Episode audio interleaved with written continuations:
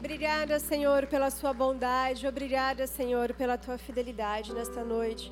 Eu te agradeço, Senhor, por tudo que o Senhor tem feito, por Senhor ter nos guardado e nos trazido até aqui neste dia de tanta chuva, Pai, nesses dias que nossa cidade tem vivido esse caos, Pai. Eu peço, Senhor, por aqueles que perderam alguma coisa nessa enchente, na nossa igreja, uma das nossas irmãs sofreu com enchente na sua casa. Eu peço, Senhor, ajude e renove as suas forças neste momento, Pai.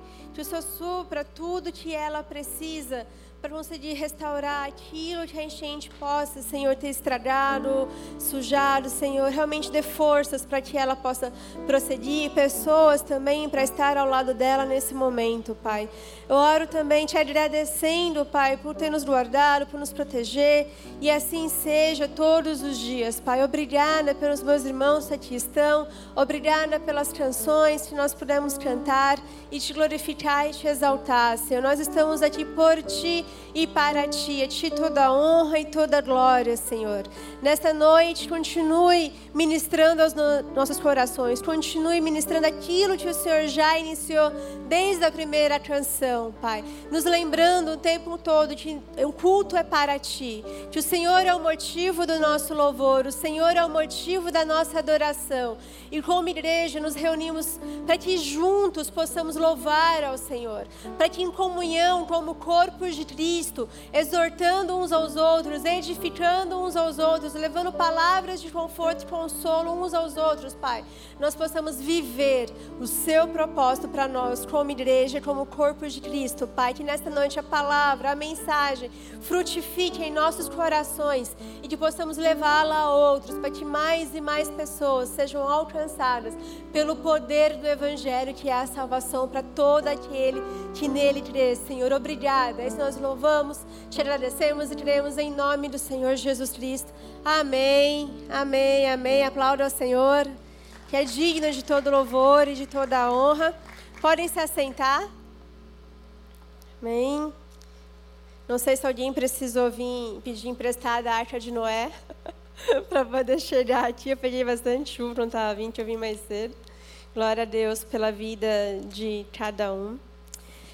Queridos, nós estamos trabalhando esse tema caos em ordem. É, não sei quem conseguiu acompanhar o vídeo que eu fiz rapidinho para a rede social da igreja.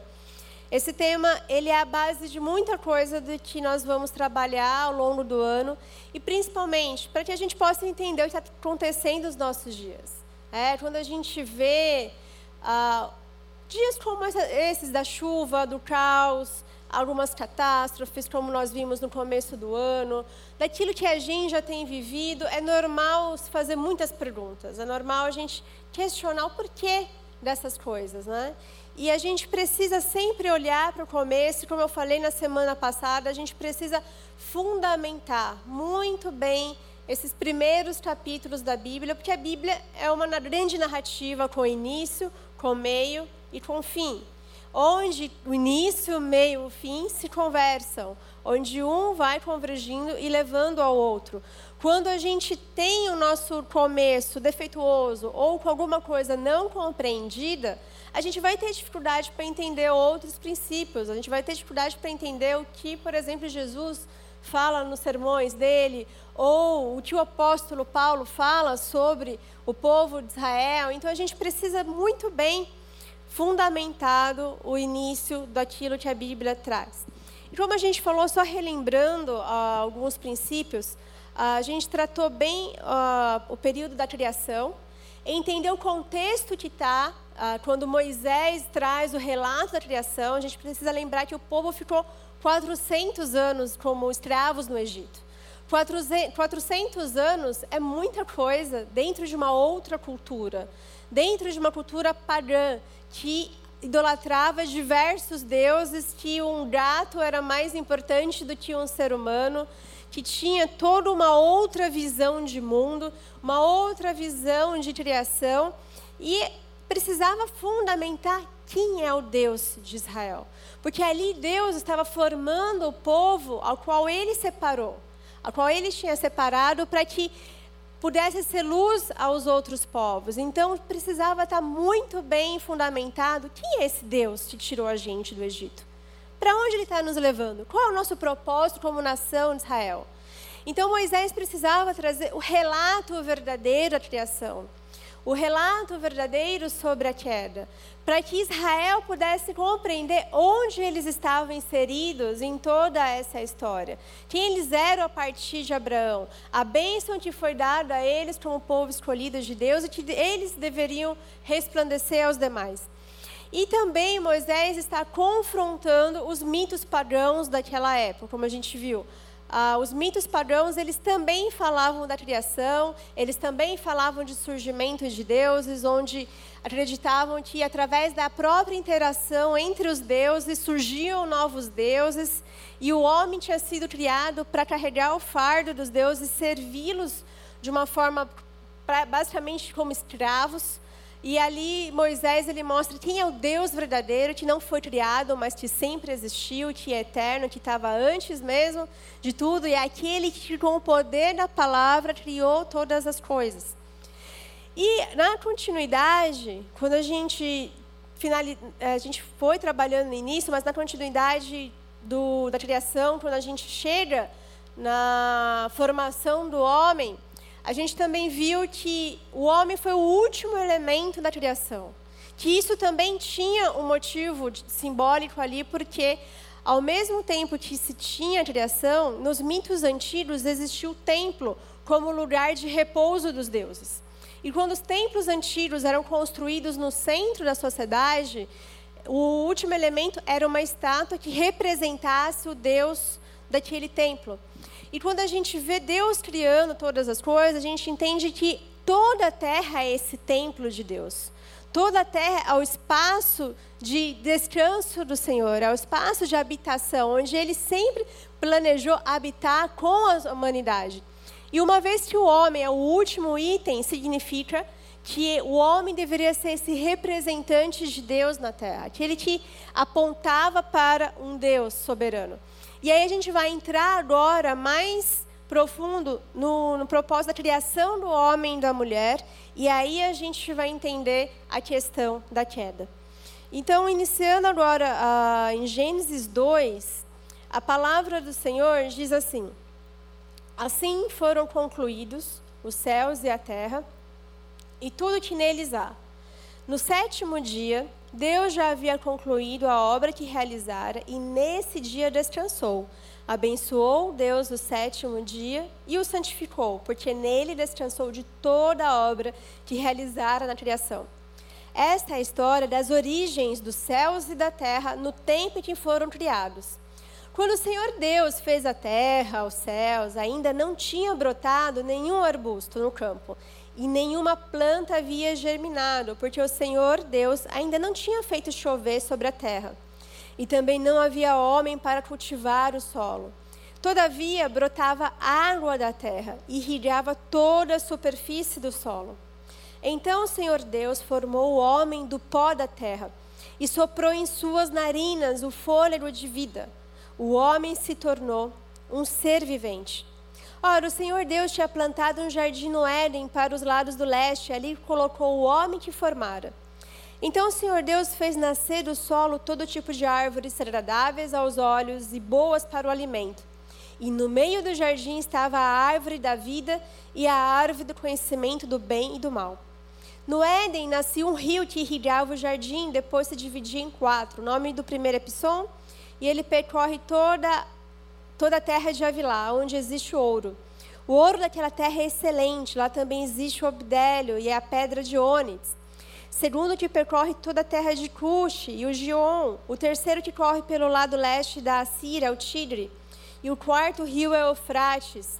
O Senhor Deus colocou o homem no jardim do Éden para cuidar dele e cultivá-lo. E o Senhor Deus ordenou ao homem: coma livremente de qualquer árvore do jardim mas não coma da árvore do conhecimento do bem e do mal, porque no dia em que dela comer, certamente morrerá. Então o Senhor Deus declarou: Não é bom que o homem esteja só. Farei para ele alguém que o auxilie e corresponda. Depois que formou da terra todos os animais do campo e todas as aves do céu, o Senhor Deus os trouxe ao homem para ver como esse lhes chamaria. O nome que o homem desse a cada ser vivo, esse seria o seu nome. Assim o homem deu nomes a todos os rebanhos domésticos, as aves do céu e todos os animais selvagens. Todavia não se encontrou para o homem alguém que o auxiliasse e lhe correspondesse. Então o Senhor Deus fez o homem cair em profundo sono, e enquanto este dormia, tirou-lhe uma das costelas, fechando o lugar com carne. Com a costela que havia tirado do homem, o Senhor Deus fez uma mulher e a levou até ele. Disse então o homem: Esta sim é osso dos meus ossos, carne da minha carne. Ela será chamada mulher, porque do homem foi tirada. Por essa razão, o homem deixará pai e mãe se unirá à sua mulher, e eles se tornarão uma só carne. Homem e sua mulher viviam nus e não sentiam vergonha. Até aqui. Então, nesse capítulo 2, a gente tem todo o descritivo de como que Deus criou homem e mulher, dando origem à humanidade. Então, Moisés ele já estabelece aqui no, no verso 4 que esta é a verdadeira história da origem dos céus e da terra. Não são os outros mitos padrões como existiam naquela época. Não são as teorias que nós temos hoje em dia, que a, é a terra se auto-criou, se autoproduziu.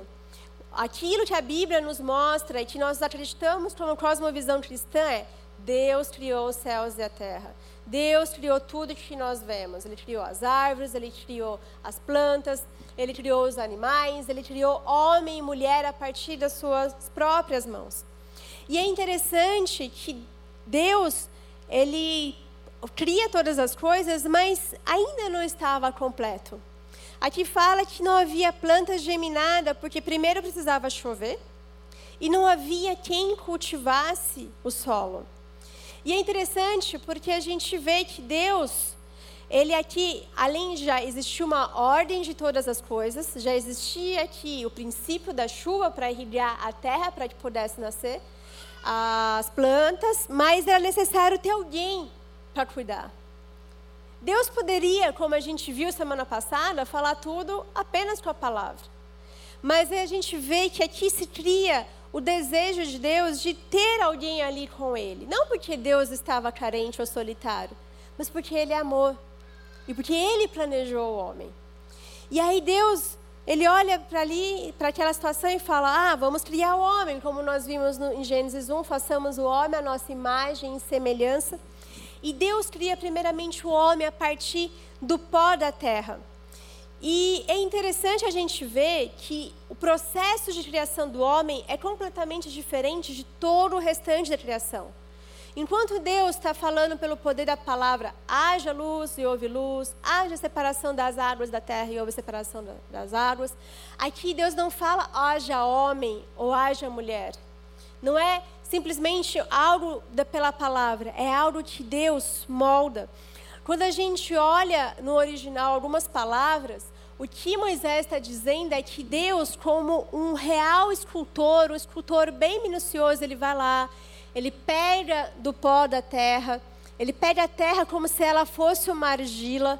E é bem como a palavra diz: o vaso, o oleiro e o vaso, é como aquele oleiro que molda um vaso conforme a tua vontade e um vaso para que seja perfeito.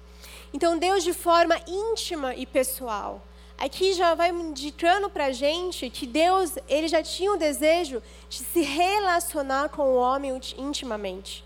Que não era um mero animal doméstico, não era algo aleatório da criação, mas alguém que recebeu atributos do próprio Deus, porque a partir do momento que Deus ele sopra no homem o fôlego de vida, é o próprio Deus soprando da porção dele no homem. Só que de forma limitada. Esse é um ponto muito importante. Deus ele dá vida ao homem dá atributos como ele tem de criatividade, relacionamento, de racionalidade, de poder dar, de trabalhar, de dar nome às coisas, de ser criativo como Deus foi criativo, mas de forma limitada. Deus ele é ilimitado em todos os seus atributos. E tem atributos que são unicamente de Deus desde o princípio, como a onisciência, a onipotência, a onipresença. Agora, o homem não, ele recebe atributos de Deus como seu representante governante de forma limitada, porque desde sempre o plano de Deus era que o homem dependesse unicamente dele. Que através do relacionamento diário o homem fosse crescendo em Deus, com Deus. A oferta que Deus faz para Adão é: seja um comigo. Governe a terra comigo, eu estarei contigo. Você é meu representante. Eu estou te dando atributos, estou te dando autonomia, estou te dando liberdade, mas em mim, dependendo unicamente de mim e não sozinho. E aí a gente vê justamente uh, o amor de Deus. O amor de Deus e o seu desejo de que uh, Adão não fosse um único, uma única pessoa, mas que a partir dele uma humanidade se desenvolvesse. E aí a gente precisa entender alguns pontos importantes, principalmente hoje em dia, onde a gente vê o papel do homem e da mulher muito questionados, né? O que é ser homem, o que é ser mulher. Essa é a palavra que a gente, ou melhor, a pergunta que a gente vê hoje em dia, definam o que é uma mulher, definam o que é um homem, pode ser o que sentir no coração e está tudo certo. Só que não. A palavra do Senhor nos dá a definição do que é um homem, do que é uma mulher. A gente vê que o homem, ele é colocado no jardim para cultivar o solo, para guardar, para proteger a criação de Deus. O homem é colocado aqui também para ser um adorador ao Senhor, para através do seu serviço de cultivo, do seu serviço de dar nome aos animais, de adorar. Porque no hebraico a palavra serviço ou servir, que é avodar, é a mesma palavra para adorar. É a mesma palavra para louvor. Então, a partir do momento que o homem está cuidando da criação, ele está adorando ao Senhor. E a gente vê que o trabalho já fazia parte antes mesmo da queda. Muitas vezes a gente pensa que o trabalho é castigo por causa do pecado, mas não. Deus ele trabalhou para criar todas essas coisas. E ele ainda descansou. Trabalho e descanso fazem parte da ordem de Deus. Fazem parte do propósito de criação da criatividade dele, daquilo que Deus estava fazendo para desenvolver a terra e a humanidade. O pecado corrompeu, mas em Deus o trabalho já fazia parte. A diferença é que não seria pesado, mas seria unicamente para louvar e glorificar Deus. E aí a gente vê que o propósito do homem, e aqui eu estou falando homem, homem, gênero mesmo, biologia, era de guiar a humanidade, para guiar a criação em direção a Deus, em louvor a Deus. E isso não era para ser um fardo, não é para ser um fardo, isso é honra, é um privilégio. É algo que Deus deu para os homens que ele se compromete a estar junto. Onde ele deu atributos dele mesmo para que o homem pudesse cumprir. Deus não criou o homem, colocou lá na, na, no jardim e falou: se vira. Faz aí o que você bem entender. Não, era junto, era uma parceria que Deus está propondo a ti. E esse propósito, ele continua. A gente vai ver depois com a questão da queda, que obviamente isso é corrompido, mas em Cristo Jesus, esse propósito é resgatado. Mas a gente vê como que é belo aquilo que Deus planejou para o homem. E assim como o homem também tinha o dever de cultivar o solo, eu gosto muito da expressão de um autor que ele escreveu um livro que chama Homens de Verdade, que é um livro muito bom para homens, eu recomendo para mulheres também, apesar de ser para homens, mas porque eu li esse livro, é bem legal. E é interessante para a mulher fazer o exercício da leitura, que apesar de ser para o homem, você consegue visualizar o papel da mulher, lendo a partir do, do que ele fala sobre o homem. E tem uma parte do livro que ele fala da mesma forma que o homem deveria cultivar e nutrir o solo para que ele se desenvolvesse, papel do homem é cultivar e nutrir o coração daqueles que estão ao redor dele para que cresça e se desenvolva no Senhor. Então, o homem, primeiramente, quando ele tem a sua família, o papel dele é cultivar o coração da sua família, nutrir o coração da sua família com a palavra do Senhor, com os ensinamentos, direcionando a tua família para a vontade de Deus e não terceirizando, como a gente vê hoje, muitas vezes, algumas famílias terceirizando o serviço para a escola e até para o kids até para a igreja, sendo que esse papel primeiro de guiar a família foi dado ao homem. E mais uma vez, isso não é um fardo, muitas vezes é colocado como um fardo, e principalmente hoje em dia, porque o homem foi reduzido unicamente à questão financeira. Quando se fala da provisão masculina, é só dinheiro. É como se a gente olhasse para um homem e visse o cifrão ali. Obviamente que faz parte, a gente precisa pagar contas, mas isso é uma parcela, é uma parte daquilo que significa ser um provedor. Em primeiro lugar, é aquele que nutre o coração da família com a palavra do Senhor. É aquele que se preocupa com o emocional da esposa e dos filhos. É aquele que olha para ver se os filhos estão dormindo descansados, como é que está na escola, como é que está o relacionamento entre os irmãos quando há irmãos, como está o coração da esposa, como que ela está em relação ao trabalho, como ela está em relação àquilo que está dentro do coração dela, afligindo. Em primeiro lugar é isso. As outras coisas vêm depois. A partir da fidelidade que um homem tem, em primeiro lugar com Deus, e depois com a sua família, as outras questões da provisão, elas se tornam consequência. O problema é que a gente vive numa era totalmente materialista, em todos os sentidos, se a gente coloca as finanças em primeiro lugar para tudo. Depois a gente vai ver que isso acontece com a mulher também na história, onde a mulher ela só vai ter um valor se ela trabalhar e não se ela cuidar também da sua família. Então a gente precisa resgatar, primeiramente, esse princípio, porque a primeira instituição que Deus cria é a família. A primeira instituição onde Ele dá princípios, papéis, responsabilidades, é a família. E não é à toa que a família é a instituição mais atacada. E por causa disso a gente vê sociedades cada vez mais decadentes na sua moral, porque as famílias estão perdendo o seu referencial em Cristo e o seu verdadeiro papel como família. Então, a partir desse relato, Moisés está justamente estabelecendo aquilo que Deus planejou para o homem, como seu representante. E Deus cria tudo com perfeição, como a gente viu. E Ele dá uma única ordem para o homem, que é não comer da árvore do bem e do mal, do fruto do bem e do mal. Como ele fala, se comer, certamente morrerá.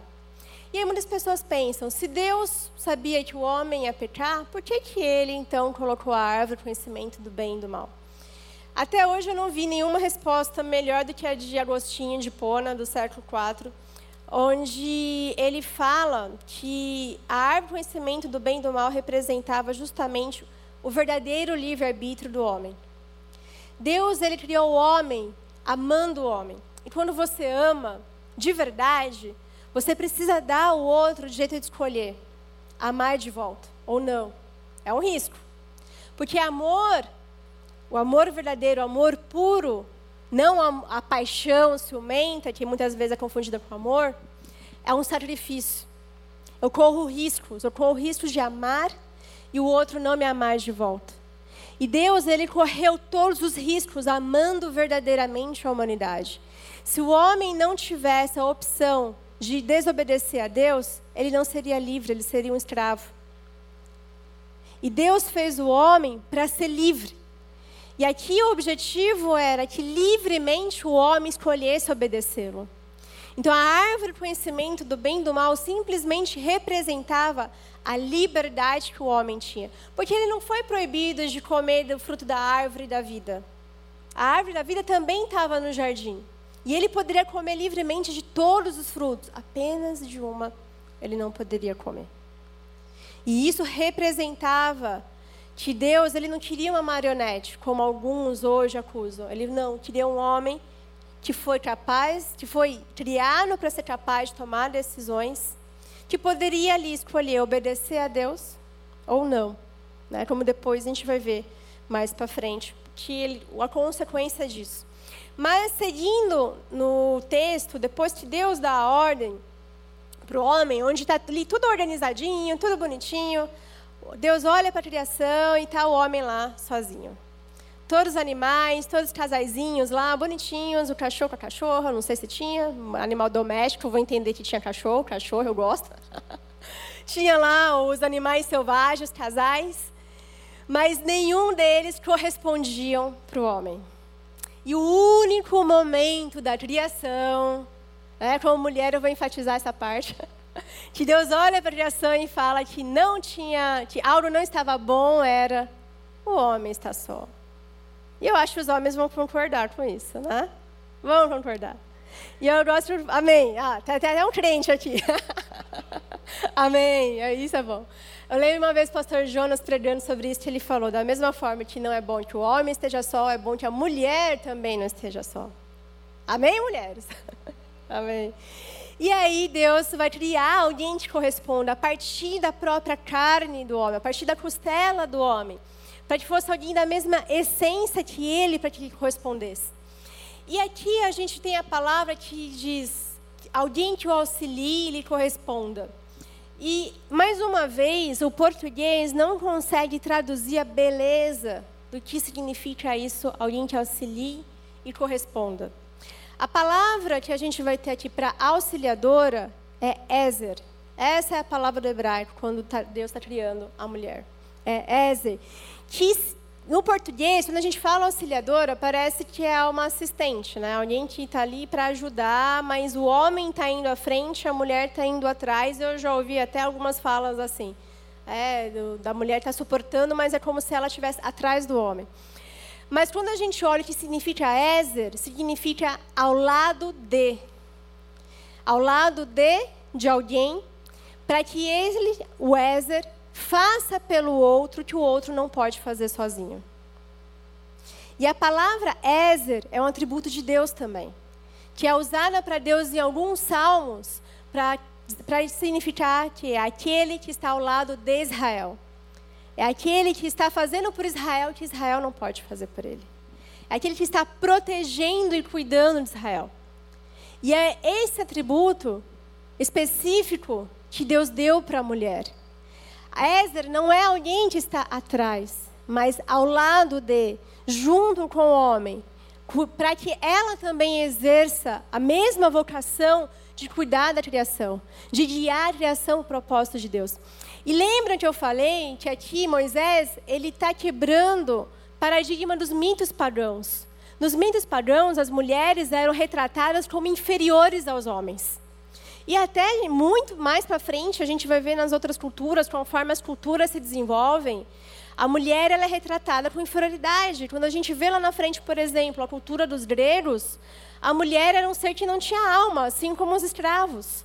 Se você pega, por exemplo, o livro A República do Platão, um dos capítulos do livro é a inferioridade da mulher e a superioridade dos homens.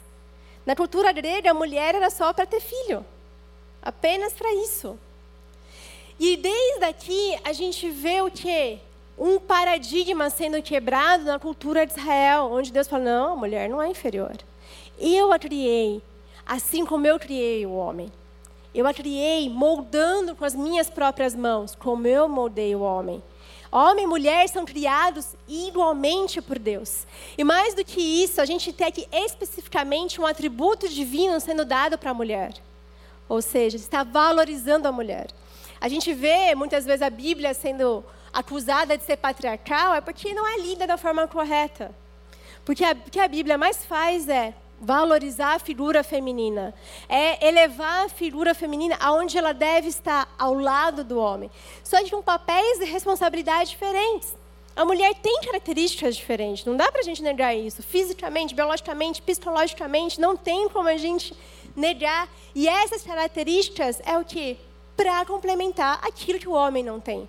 Assim como o homem tem características que a mulher não tem para complementar o que ela precisa.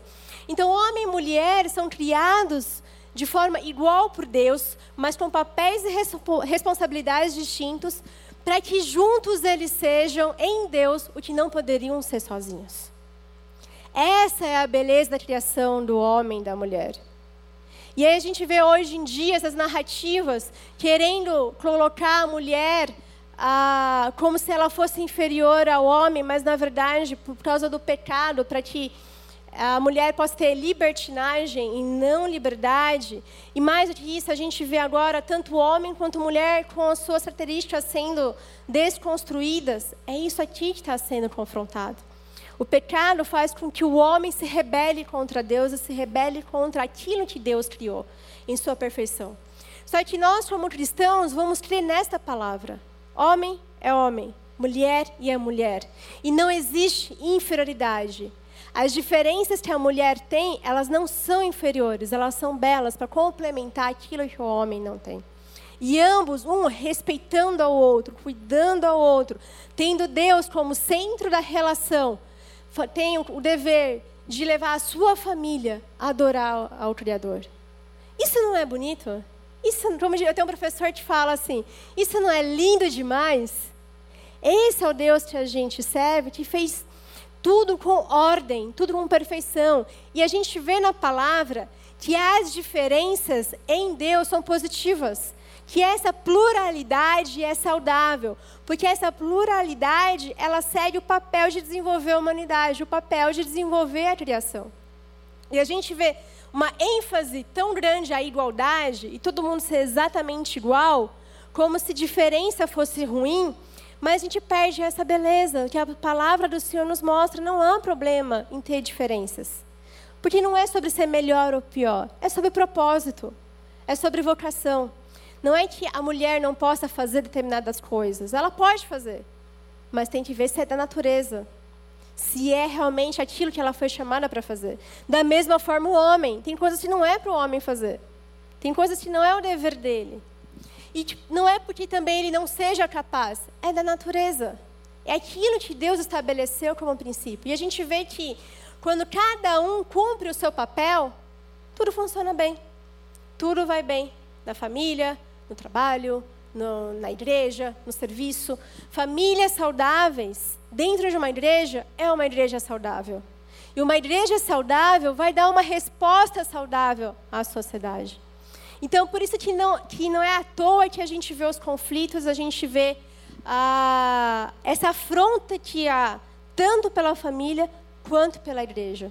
Porque a partir dessa, desse entendimento, é isso aqui, quando funciona bem, que traz ordem ao caos. Que mostra e fala: olha, existe um pecado ali fora, mas a palavra do Senhor está confrontando e precisa de correção. O mundo não quer ouvir isso, mas é nosso dever permanecer firme, pregando e vivendo a palavra do Senhor. Amém?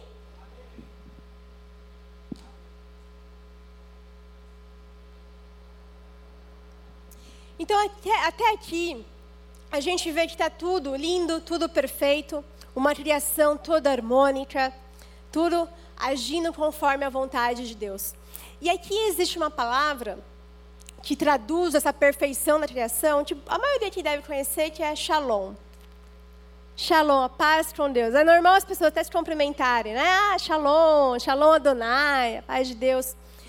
Shalom ela é, não é somente uma mera paz de tranquilidade, é uma paz que significa tudo funcionando perfeitamente como deve funcionar, como Deus criou. Então a criação é essa shalom de Deus, são todas as coisas funcionando como deveriam funcionar. E aí a gente tem aqui Deus estabelecendo todas as regras, todos os critérios da sua shalom, mas a gente tem Gênesis 3. Tá tudo lindo, tudo maravilhoso, até chegar Gênesis 3. Que aí a gente tem o um momento trágico da humanidade. Que a Bíblia vai falar o quê? Estava ali Adão e Eva no jardim.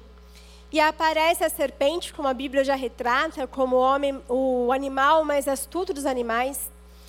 E aí tá lá, é Adão e Eva. Aqui no início fala só Eva, mas no texto original vai falar que Adão estava com Eva, às vezes a gente pensa que Eva estava sozinha, mas não, Adão estava junto. Existe inclusive um livro que fala sobre isso, que é O Silêncio de Adão, que vai falar inclusive por que, que os homens até hoje se omitem em algumas situações.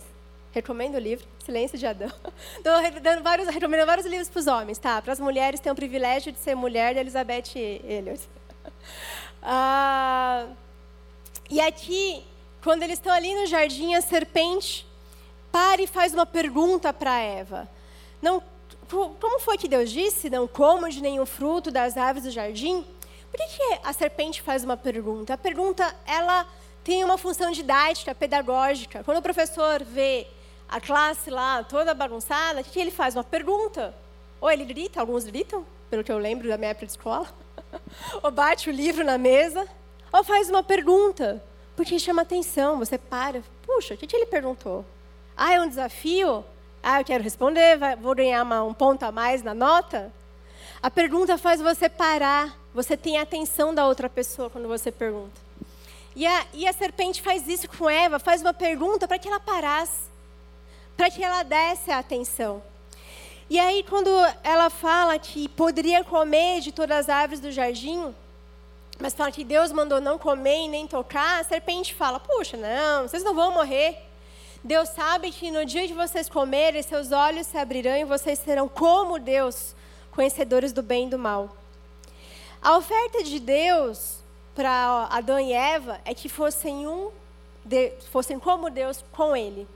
A oferta de Satanás é seja Deus sem Deus. Tome o lugar de Deus.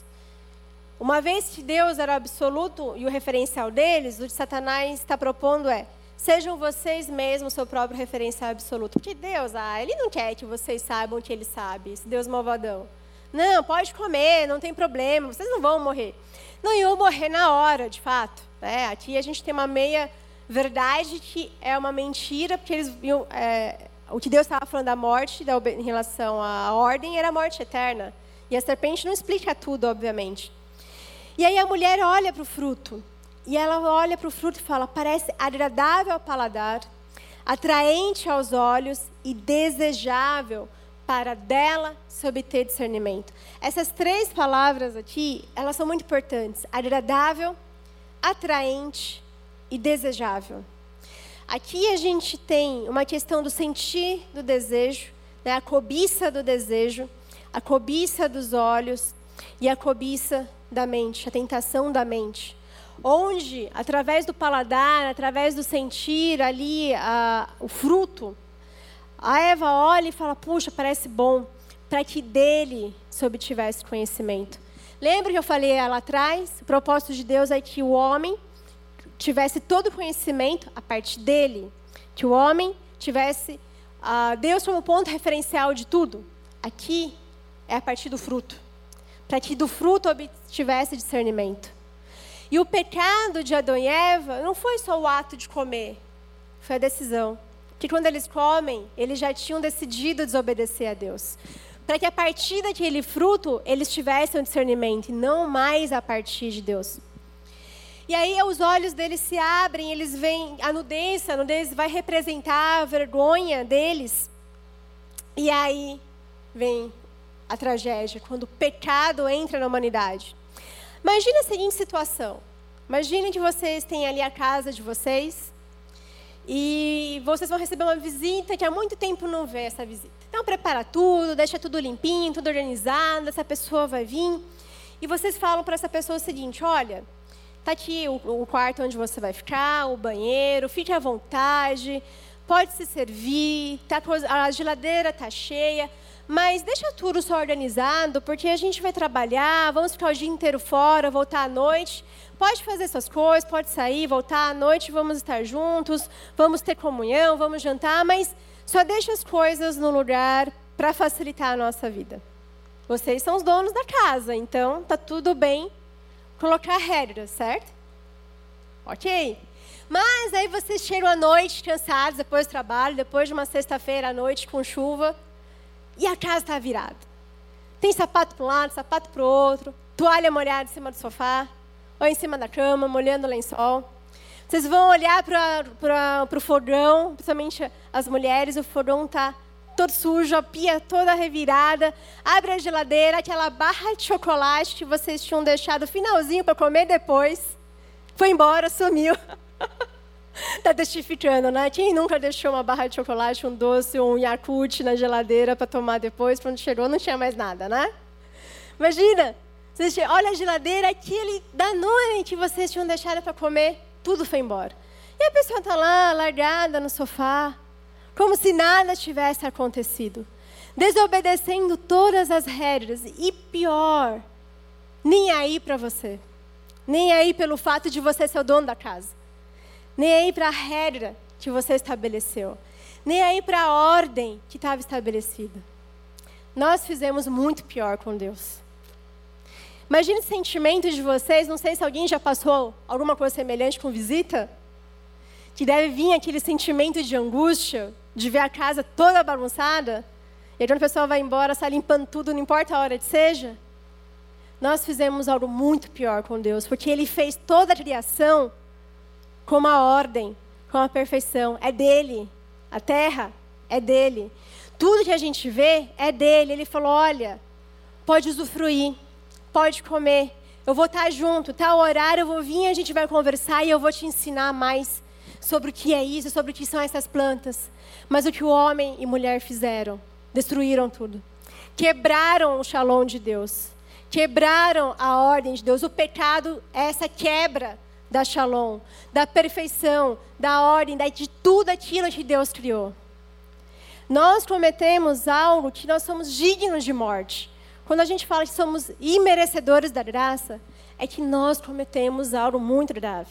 Como a gente fala, mesmo se a gente fala, ah, se fosse Adão e Eva, se fosse eu, a gente faria a mesma coisa. O pecado de Adão é o nosso pecado. E quando a gente olha esse momento da queda, essa é a tragédia, porque nós cometemos a maior desobediência a Deus. E se Deus condenasse ali a humanidade ao inferno naquele momento e destruísse tudo, ele continuaria sendo justo, porque a criação é dele. Nós se desobedecemos.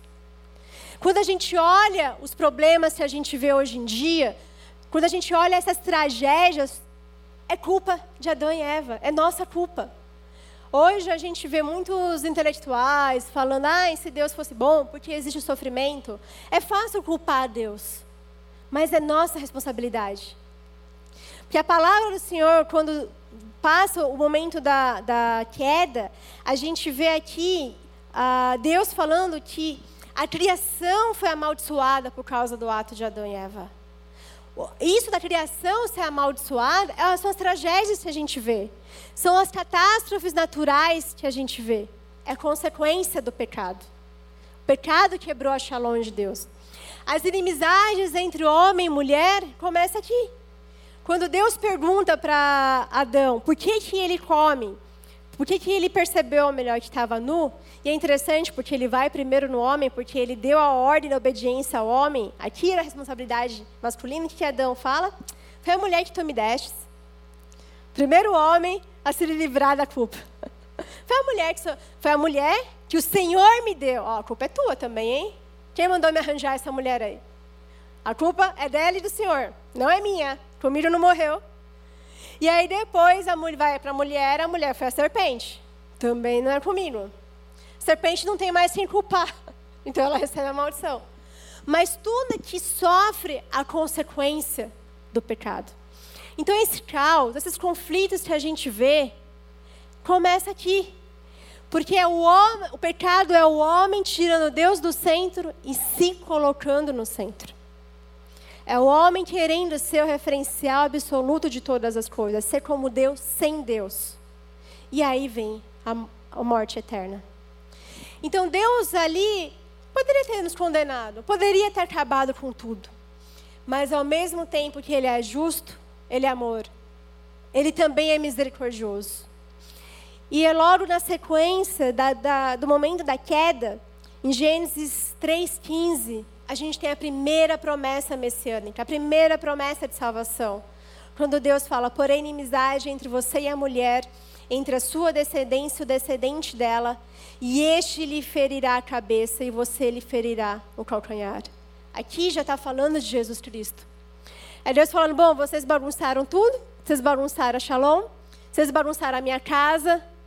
Vai ter aí um período em que vai ficar bagunçado mesmo para poder consertar tudo, mas a minha missão não mudou. A minha missão de, de habitar com a humanidade não mudou. A minha missão de desenvolver a criação não mudou. A diferença é que agora a gente lida com essa ambiguidade do sofrimento e da salvação em Cristo Jesus.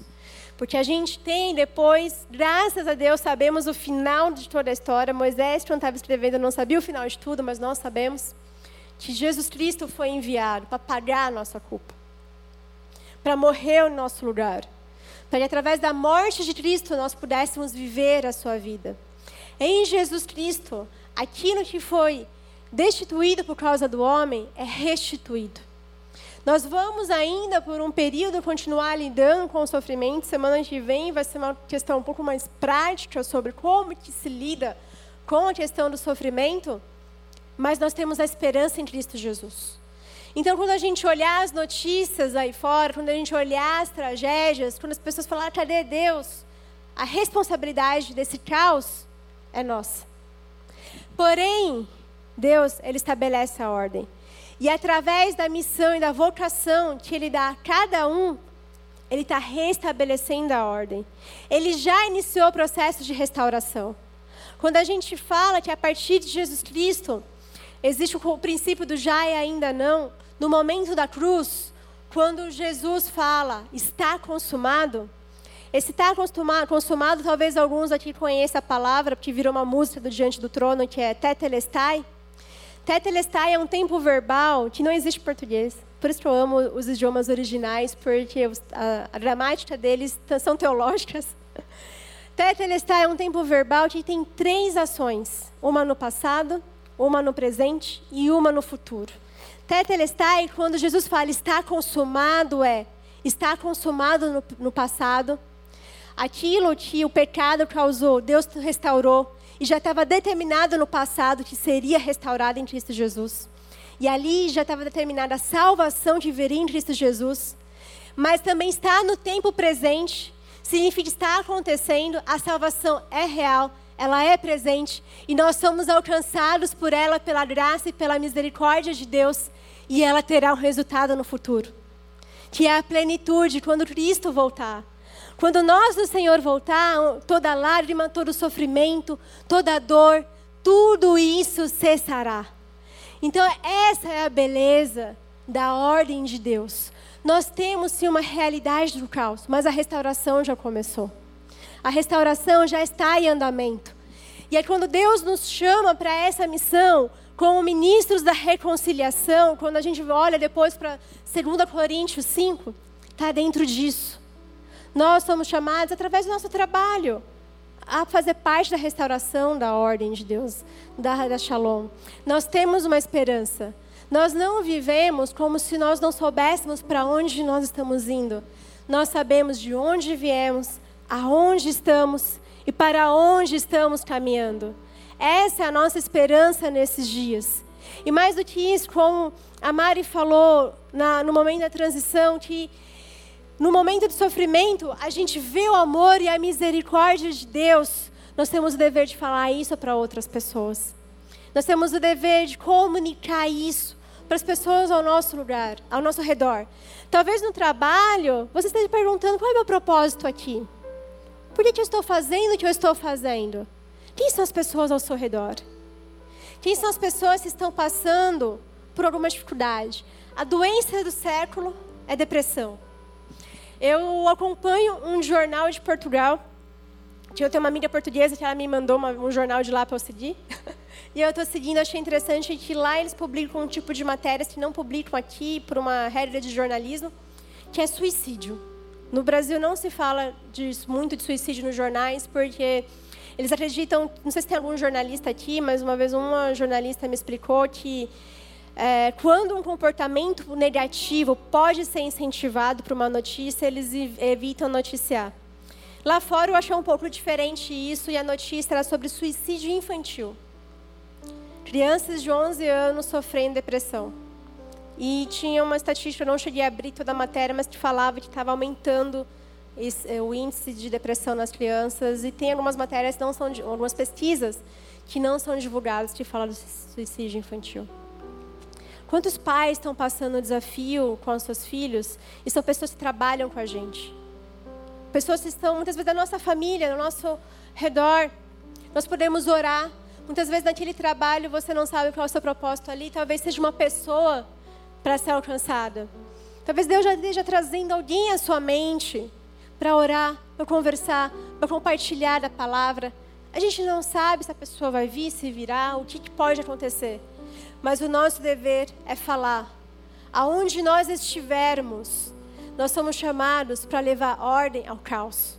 O nosso comportamento, muitas vezes, quando a empresa está passando por um processo de mudança, de transição, onde está todo mundo reclamando e achando ruim, nós estamos ao lado daqueles que estão reclamando, ao lado daqueles que estão tentando trazer uma mensagem de reconciliação, tentando fazer um meio de campo ali com a, com a gerência, com a direção, para ser um exemplo. São atitudes, muitas vezes a gente pensa que Deus não está olhando, mas está dentro da missão. Faz parte do propósito de trazer ordem ao caos. E são muitas coisas que nós temos nos dias de hoje. Por exemplo, eu, no, no meio acadêmico onde eu estou, eu tenho um dever ali de levar a palavra de paz no momento de caos. Um dos meus professores pediu para eu apresentar um trabalho sobre arte religiosa da reforma protestante. A gente está numa matéria de arte política. Isso é uma oportunidade de mostrar uma, uma, um momento da história que eles interpretam de uma forma diferente, bastante crítica, e falar: olha, foi um pouco diferente. De poder falar: o meu recorte, a minha base é cristã, não é marxista, é cristã. E poder fazer isso com respeito e eles ouvirem, se interessar. Talvez alguns aqui sejam acadêmicos também, ou advogados, ou médicos, ou trabalham como professores, administração, enfim, tantas profissões. Através disso, Deus pode estabelecer a sua ordem, está estabelecendo. Tem uma passagem de Paulo que ele fala: Me fiz grego para ganhar os gregos, me fiz judeu para ganhar os judeus. Eu sempre falo, se fosse hoje em dia, talvez ele falaria: Me fiz de médico para ganhar os médicos, me fiz de professor para ganhar os professores, me fiz de advogado para ganhar os advogados, me fiz de arquiteto para ganhar os arquitetos. Porque esse é o nosso mundo hoje em dia. O mundo mudou dos tempos daqui, mas a palavra de Deus e Deus não mudou. Deus é imutável. E nós podemos continuar confiando e crendo na fidelidade, na bondade dele. E o que a gente precisa fazer? Manter Jesus como centro de todas as coisas, trazer de volta Deus como ponto absoluto das nossas vidas. Saber que em Cristo nós podemos viver isso e esperar até o dia que não haverá mais dor. Então, gostaria gente ficasse em pé para que nós orássemos por isso e que a gente pedisse para Deus nos dar o discernimento em relação a todas essas coisas. Como que nós podemos ser agentes da ordem? Como que nós podemos, através da palavra do Senhor, através disso, ser alguém que vai levar a ordem aonde está o caos? e pedir que o Senhor nos mostre pessoas, situações, momentos, oportunidades, por meio daquilo que Ele tem colocado em nossas mãos. E não é sobre estar preparado, não é sobre estar pronto, Deus capacita. É sobre estar com o coração disposto a servir. É sobre ser servo. Então, se nesse momento você não sabe o que Deus deseja, ou já sabe, mas está com medo, coloque diante do Senhor. Abra o seu coração para Ele. É você e Deus nesse momento. Pedindo que, primeiramente, Ele traga ordem ao seu coração e à sua mente. E depois traga entendimento da onde você vai, para onde você vai levar a palavra da ordem de Deus.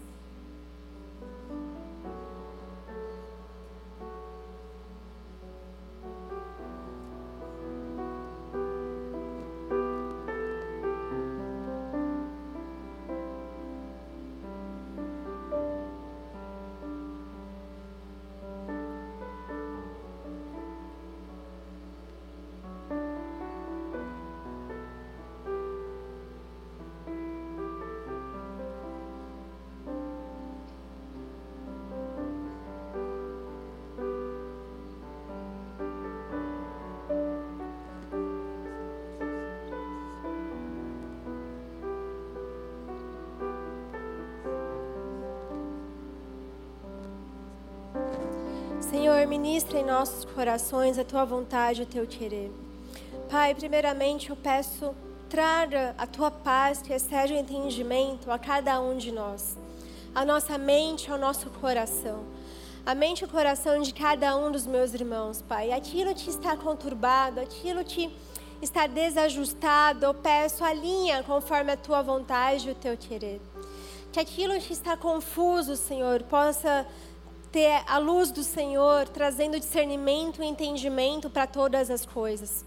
Pai, eu peço a Ti, Senhor, ministra em cada um dos nossos corações, na vida de cada um dos meus irmãos, para que eles possam reconhecer a Tua vontade e a vocação que o Senhor deu a eles, Pai. No seu trabalho, na sua família, no seu dia a dia, mostra para eles, Pai, os momentos, as situações e as pessoas a quem eles vão falar a palavra da paz A palavra que traz a ordem a um coração que está aflito e desesperado. A palavra que pode trazer conforto e consolo àquele que está sofrendo. Mostra a eles, Pai, quem são essas pessoas. Dê ousadia, tira o medo, tira a timidez, Pai, e traga simplesmente o temor e a ousadia para falar de Ti, Pai. Traga as palavras certas, que eles creem naquilo que o Senhor diz a nosso Espírito Santo é aquele que capacita. Eu peço a Ti, Senhor, que eles confiem no Senhor Santo Espírito, sendo aquele que vai mostrar o que eles devem falar, trazendo à memória, Senhor, a palavra do Senhor, trazendo os textos bíblicos, trazendo muitas vezes exemplos das pregações que já foram ministradas aqui, lembranças de conversas entre eles, entre os irmãos, entre os pastores, que também podem servir de conselho para outras pessoas. Eu peço, traga isso à memória que eles saibam exatamente o que falar, que eles saibam discernir, Senhor, as situações e que realmente sejamos verdadeiros ministros da reconciliação, Pai. Que aonde nós estivermos, muitas vezes nas nossas redes sociais, que hoje as pessoas usam aquele lugar para agir com ódio, Senhor, para agir de forma impulsiva que seja um espaço que possamos usar com sabedoria e discernimento para levar, levar ao conhecimento da tua palavra. Aonde eles estiverem na profissão, Senhor, abençoa a profissão deles. Abençoa o trabalho. Abençoa aquilo que eles estão fazendo. Se algum dos meus irmãos tem questionado a Ti sobre o propósito, eu peço a Ti nesse momento, Senhor, traga clareza mostrar o discernimento, mostra a tua vontade na vida dele, do meu irmão, da minha irmã naquele lugar. Se é para mudar de lugar, Senhor, eu peço, traga confirmação, traga paz. Mas se cada um entenda, Senhor, o lugar que o Senhor colocou, que o Senhor estabeleceu, para que eles permaneçam firmes e fiéis a Ti. Que nós possamos crer no Senhor de todo o nosso coração, buscar a Ti enquanto Senhor pode ser encontrado, sabendo que o sofrimento de agora é passageiro, sabendo que as dores de agora são passageiras, mas se nós estamos caminhando para aquilo que Jesus Cristo declarou, declarou na cruz, que está consumado está consumado, o nosso pecado já foi perdoado, a nossa dívida já foi paga, nós já fomos resgatados do império das trevas e transportados para o reino da luz do seu Filho amado. E nós estamos aguardando o grande dia em que Cristo virá e teremos a restauração de todas as coisas, a plenitude dos tempos, Pai. Que nós possamos crer nesta palavra, nessa mensagem de esperança e continuar firmes caminhando no propósito que o Senhor estabeleceu para nós, Pai. Que nós possamos, aonde estivermos, ver a Sua mão operando e trazendo ordem ao caos, Pai. É isso que nós queremos e pedimos e agradecemos a Ti. Eu peço, Senhor, leve meus irmãos em paz e segurança às suas casas. Abençoe o final de semana, abençoe os próximos cultos, os próximos dias. Que essa palavra, Senhor, seja enraizada no coração deles, Pai. Seja semente em terra fértil, que frutifique, que dê frutos todos os dias, Pai. Que possamos ouvir testemunhos da bênção que o Senhor tem realizado na, na vida de cada um deles, Pai. É isso que eu te peço a Ti e já agradeço, Senhor e que o amor, do, que a graça do nosso Senhor Jesus Cristo, que o amor de Deus, a comunhão do Espírito Santo esteja com cada um de nós, nos guardando para a honra e glória do Teu santo nome, em nome de Jesus Cristo. Amém. Amém amém. Glória a Deus. Pode aplaudir ao Senhor e agradecer e exaltá-lo. Amém. Amém. É isso. Semana que vem temos mais. Então, Guardem aí, vamos falar de forma prática, mais prática agora sobre o sofrimento, como que a gente age. Espero que seja bênção e que a palavra do Senhor continue reverberando em cada coração. Deus abençoe tenha um ótimo final de semana.